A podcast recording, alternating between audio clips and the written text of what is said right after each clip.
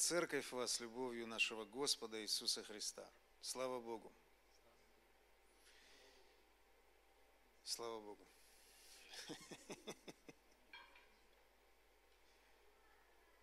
Как обычно говорят, Христос воскрес, и все чик встали, воскрес, да. Так слава Богу, слава Богу. То же самое. Хорошо.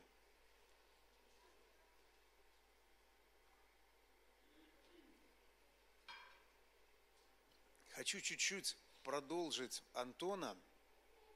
На самом деле это такое было очень страшное, скажем, зрелище, да, вот, и чем оно страшное, даже не то, что произошла авария, пострадали, умерли люди, но само как стечение обстоятельств. И, конечно, я хочу тоже призвать каждого из нас, что если есть какие-то обиды, там, ссоры, разочарования или что-то еще, то, пожалуйста, примиритесь.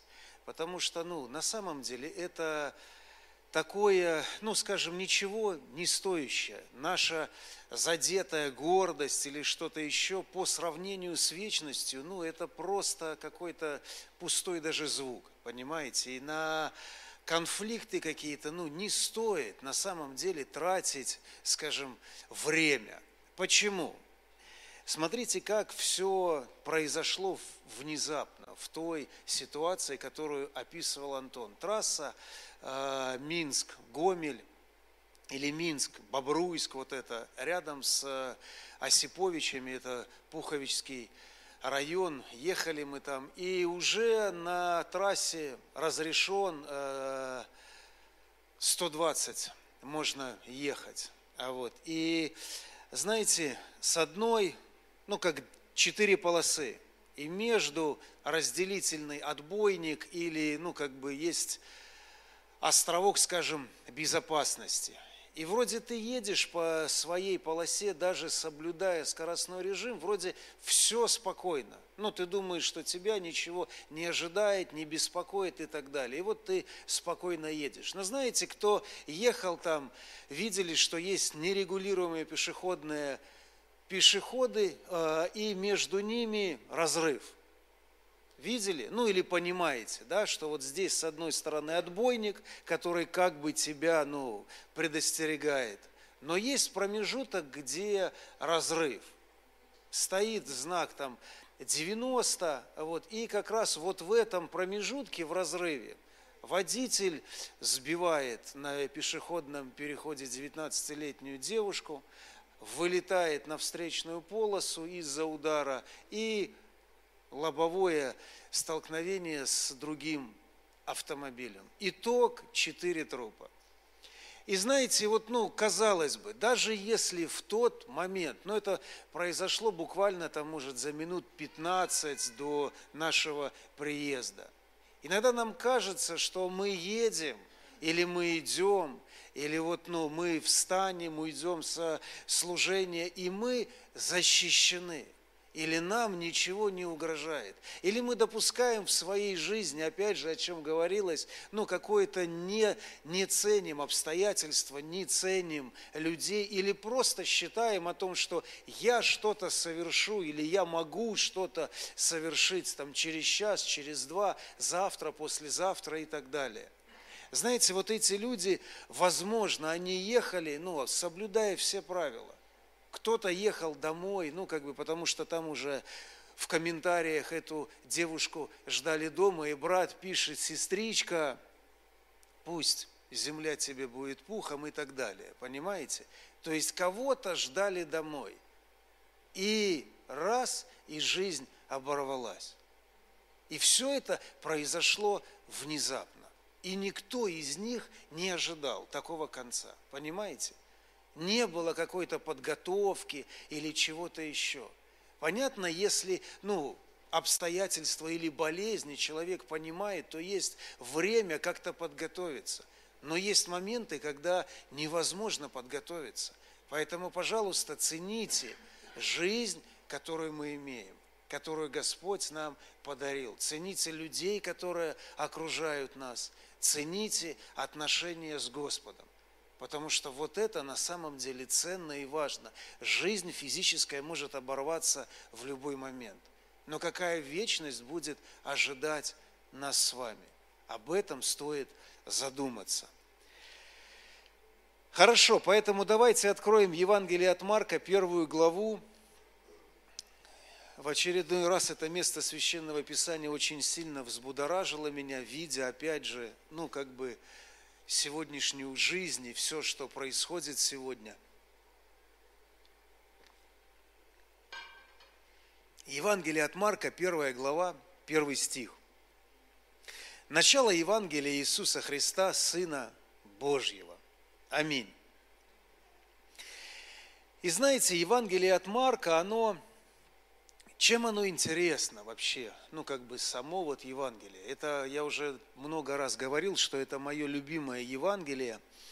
А вот, и я очень люблю его, потому что оно написано очень просто, очень понятно, немного всего, но в каждом стихе ну, есть очень много, скажем, емкого, есть над чем подумать. Если другие Евангелия читаешь, и там более как-то все расписано, то здесь все просто, четко и понятно. И есть над чем подумать. И знаете, Евангелие от Марка писал Марк, тоже его история очень интересная, было написано со слов Павла – он пересказывал это все, тоже оно интересно, и оно направлено было, опять же, это первое Евангелие, которое было написано. Первое. Простое, понятное и первое. До этого послания не было, скажем, Евангелий, не, было, не был написан Новый Завет. Вот здесь это послание или вот это Евангелие, оно начинает рассказывать о жизни Иисуса Христа. Вот оно первое, понимаете? Было пятикнижье, были пророки, но вот Евангелие, рассказ жизни Иисуса Христа, вот оно первое. Понимаете, вот этим оно интересно, оно первое. С него уже стали писать остальные. И когда в начале или первый рассказчик начинает свой рассказ, то что он хочет сделать? Он хочет донести что? Самое важное и самое главное. Он хочет на этом акцентировать. И вот он вышел, к примеру, рассказчик и начал рассказывать. И он в этом послании решил показать, ну, как бы саму суть, самое главное и самое важное. Потому что, читая другие Евангелия, мы видим, что начинается уже там более проработано, начинается с э, родословия Иисуса Христа и так далее, и так далее, и так далее. То есть там уже совершенно по-другому. А здесь оно первое, направленное на спасение людей, направлено на открытие истины. И знаете, что самое интересное? Почему еще важно, что оно первое, и почему я такой делаю акцент? Потому что, ну, тот же евангелист Марк, тот же апостол Павел, они ж не знали, будут ли написаны вторые, третье, четвертое, будет ли что-то еще. Диктуя это послание, они, ну, как бы видели или нацелены были, или вот это послание, рассказ, пересказ, он был направлен конкретно на будущее. Неизвестно, не зная, будет ли продолжение вот этим Евангелием. Понимаете?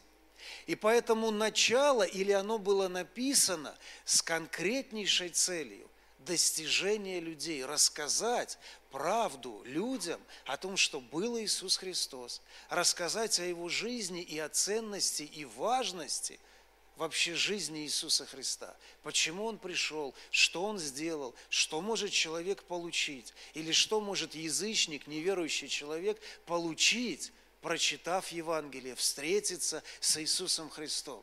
И вот здесь как бы вот есть в этом, ну скажем, изюминка или особенность. Читая, изучая первое Евангелие, понимаете? Потому что если бы всех в тот момент, извините, фантазирую, убили, потому что были времена гонений, то осталось только бы это послание, понимаете? И дальше мы бы уже додумывали о родословии, копали и так далее. И вот сейчас у нас с вами в руках Вот это самое первое послание, написанное или пересказанное Павлом и Марком записанное. Из чего же оно начинается? А начинается оно очень просто. Начало радостной, благой вести – это рассказ об Иисусе Христе. Начало всего – это Иисус Христос. И знаете, была такая история, я потом уже несколько э, слушал, ну, чуть-чуть других историй, пере, переделанных историй. Но вот я хочу рассказать вам опять же, как первую эту историю, уже не как, ну, не как она переделывалась. Жил один очень известный и богатый коллекционер. Вначале он просто был богатым человеком, может быть, вы слышали эту историю. Вначале он просто был богатым человеком, а вот он добился успеха в жизни, у него было много постепенно скупал он много домов, картин, ну и так далее, машин, всего остального. Коллекционировал много вещей, но в основном он делал акцент на картины. Очень любил искусство и собирал картины. У него было очень много известных, очень дорогих, известных авторов, очень дорогих картин, а вот, и собрал он на самом деле очень серьезную коллекцию, и многие коллекционеры охотились и пытались завладеть хоть какой-то из этих картин. И знаете, у этого человека был единственный сын. Он очень любил, у них были хорошие отношения. Началась война, и этот сын пошел на войну. Он почувствовал долг внутри себя защищать свою родину, пошел на войну, вот, и по стечению обстоятельств он погиб на, в одном из сражений. Вот, и отец очень сильно переживал, потому что он любил, были хорошие отношения вот, э, с сыном и отцом. Вот он был убитым горем, долгое время он находился в депрессии, но очень сильно переживал. И однажды к нему постучал в дом один человек, вот, и он впустил его, и он говорит, знаете, я знал вашего сына, мы вместе с ним воевали, и, скажем, спасая меня, он был убит. Поэтому, зная его подвиг, зная, что он помог, сохранил мне жизнь, я нарисовал портрет вашего сына в память а вот, и хочу подарить его вам. Отец очень сильно обрадовался, зная тем более, что сын, скажем так, героически пострадав, умер, а вот, он повесил этот портрет своего сына на самое видное место, рядом, или, в, ну, как на, на камин в своем большом дорогом доме. И знаете, он умер и оставил завещание, чтобы все его имущество, оно было продано с аукциона. И этому очень сильно обрадовались многие коллекционеры. Они собрались со всего мира. Приехали многие богатые люди, жаждущие, желающие заполучить. Кто-то ехал за домом, кто-то ехал за машиной, за картинами и так далее. И знаете, начался аукцион, в его большом доме собралось множество людей, вышел аукционер и начался аукцион. И начал этот аукционер представлять первую, первый лот. И первым лотом оказалась картина сына. И он предложил за эту картину, ну, сумму я не помню, ну, там 5 долларов. Кто купит эту картину за 5 долларов? Но все собравшиеся, они желали и ожидали совершенно другого. Каждый хотел купить что-то дорогое и ценное. За этим они приехали. И знаете, начался, как я говорил уже, аукцион, выставлен лот, картина сына, и никто не хочет покупать. И в этом зале по стечению обстоятельств оказался садовник, который знал, скажем, сына этого, видя, что обстановка нагнетается, торги не начинаются, он говорит, я готов купить эту картину за 5 долларов, я знал, всю жизнь я проработал у этого хозяина, я знал сына, я готов купить эту картину за 5 долларов. Аукционер, один удар молотка, второй, третий, картина сына там, ну, за 5 долларов, к примеру, продана. И тишина в зале. Все ожидают, что вот сейчас они купят – сейчас начнется. Аукционер говорит, аукцион закончен. люди стали не понимать, люди стали кричать, начался подниматься, скажем, ну такое бунт, что ли, начали кричать, ты знаешь, кто мы такие, мы столько сюда ехали, а аукционер спокойным голосом говорит, вы знаете, завещание хозяина дома было таковым, кто купит картину сына, с ней он получит все имущество отца. И знаете, э, эта история говорит о чем? О том, что начало Евангелия, о том, что жизнь или принятие Иисуса Христа, оно подарило нам очень многое. С Иисусом Христом мы обрели абсолютно все. Но знаете, видя сегодняшнюю жизнь, видя ценности сегодняшнего мира, видя даже многих христиан, которые ставят ценность не во Христе, не на Христа, а ставят или видят, скажем, свою безопасность в чем-то другом, не в Иисусе.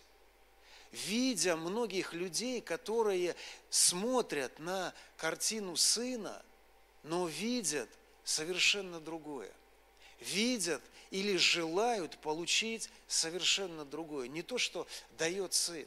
И знаете, вот многие эти люди, они были нацелены на совершенно другое. Кто-то хотел купить дом. И в этом была основная ценность, в этом было стремление и желание приобрести имущество или купить дом. Кто-то видел что-то другое. И как, очень, и как сильно они разочаровались, не получив. И как сильно они разочаровались, понимая, что всего лишь за какую-то маленькую сумму они могли получить абсолютно все. Чего они хотели, к чему они стремились, ради чего они ехали. Кто-то, возможно, всю свою жизнь тратил на получение вот этого блага. И вот здесь оно раз и ушло из их рук. И знаете, на самом деле мне хочется, она не будет долгая проповедь, мне просто хочется, чтобы мы с вами в очередной раз обратили внимание на стремление и желание нашей жизни. Стремление, желание жизни познавать, углубляться в Иисуса Христа? Или наша жизнь направлена на получение какого-то блага? Наше счастье находится в чем? Во Христе – или в материальном.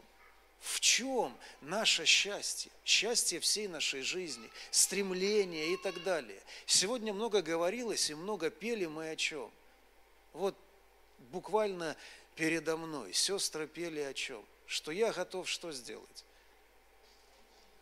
Все, правда, вот только ж спели. Только спели, что и крест беру, и там за тобой пойду. И ну вот просто ж вот все, растерзали себя, раздали все, отрезали от всего. Правда? Вот все, вот просто. Остались голые боссы, извините. Но не так же. Не так. И вот просто я хочу обратить на самом деле наше внимание на то, что приносит нам счастье, к чему стремимся мы. Почему теряется мир внутри нас? В чем основная ценность нашей жизни? Во Иисусе Христе, понимая, что в Нем и через Него мы получаем абсолютно все. В Нем.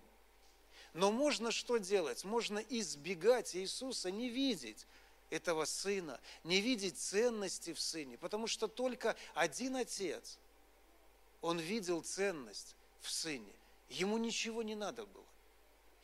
Ему нужен был, вот, единственное, он понимал, что все, ничего, жизнь, она пустая. Понимаете? И вот если мы сегодня сможем увидеть ценность в Сыне Божьем, ценность во Иисусе Христе, то следующее, о чем говорится, в Нем мы можем получить все то, к чему мы стремимся, все то, что теряет, забирает мир, все то, что, ну, как бы кажется, оно нам надо. Во Христе мы можем получить радость, счастье, успокоение нашей души и так далее. Я не говорю о материальных благах, не говорю только там о домах или о чем-то еще. А я говорю о самой важной и главной ценности, о Иисусе Христе. Понимаете? И вот, к сожалению, эта ценность, она в последнее время куда-то уходит. Она теряется, она забывается, потому что в нашей жизни появляется множество суеты, множество каких-то непонятных стремлений. Но если вернуть и отмотать, скажем, пленку назад, посмотреть на нашу жизнь. И знаете, прочитав это место, я посмотрел на свою жизнь и вспомнил одну такую вещь, очень важную, которая помогла мне, скажем, поставить свои мозги на место. Я вспомнил, что в 2008 году я приехал на реабилитацию, ну, скажем, лишенный всего – не имеющий ничего, имеющий зависимость, проблемы с родными, близкими, проблемы со здоровьем, не имеющим даже желания проходить реабилитацию или менять свою жизнь, потому что приехал сюда всего лишь на две недельки – и думаю, ну вот две недельки пройдут, как будто где-то я пролежу очередной раз в наркологии, я уеду, и жизнь моя будет такой же.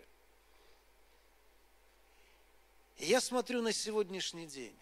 У меня есть семья, у меня есть двое детей, у меня есть друзья, у меня нету проблем со здоровьем, у меня нету проблем с зависимостью – у меня совершенно другие цели, ценности и так далее. И что это дало? Или кто это дал? Это дал Иисус Христос. Потому что когда-то в 2008 году я встретился с Ним.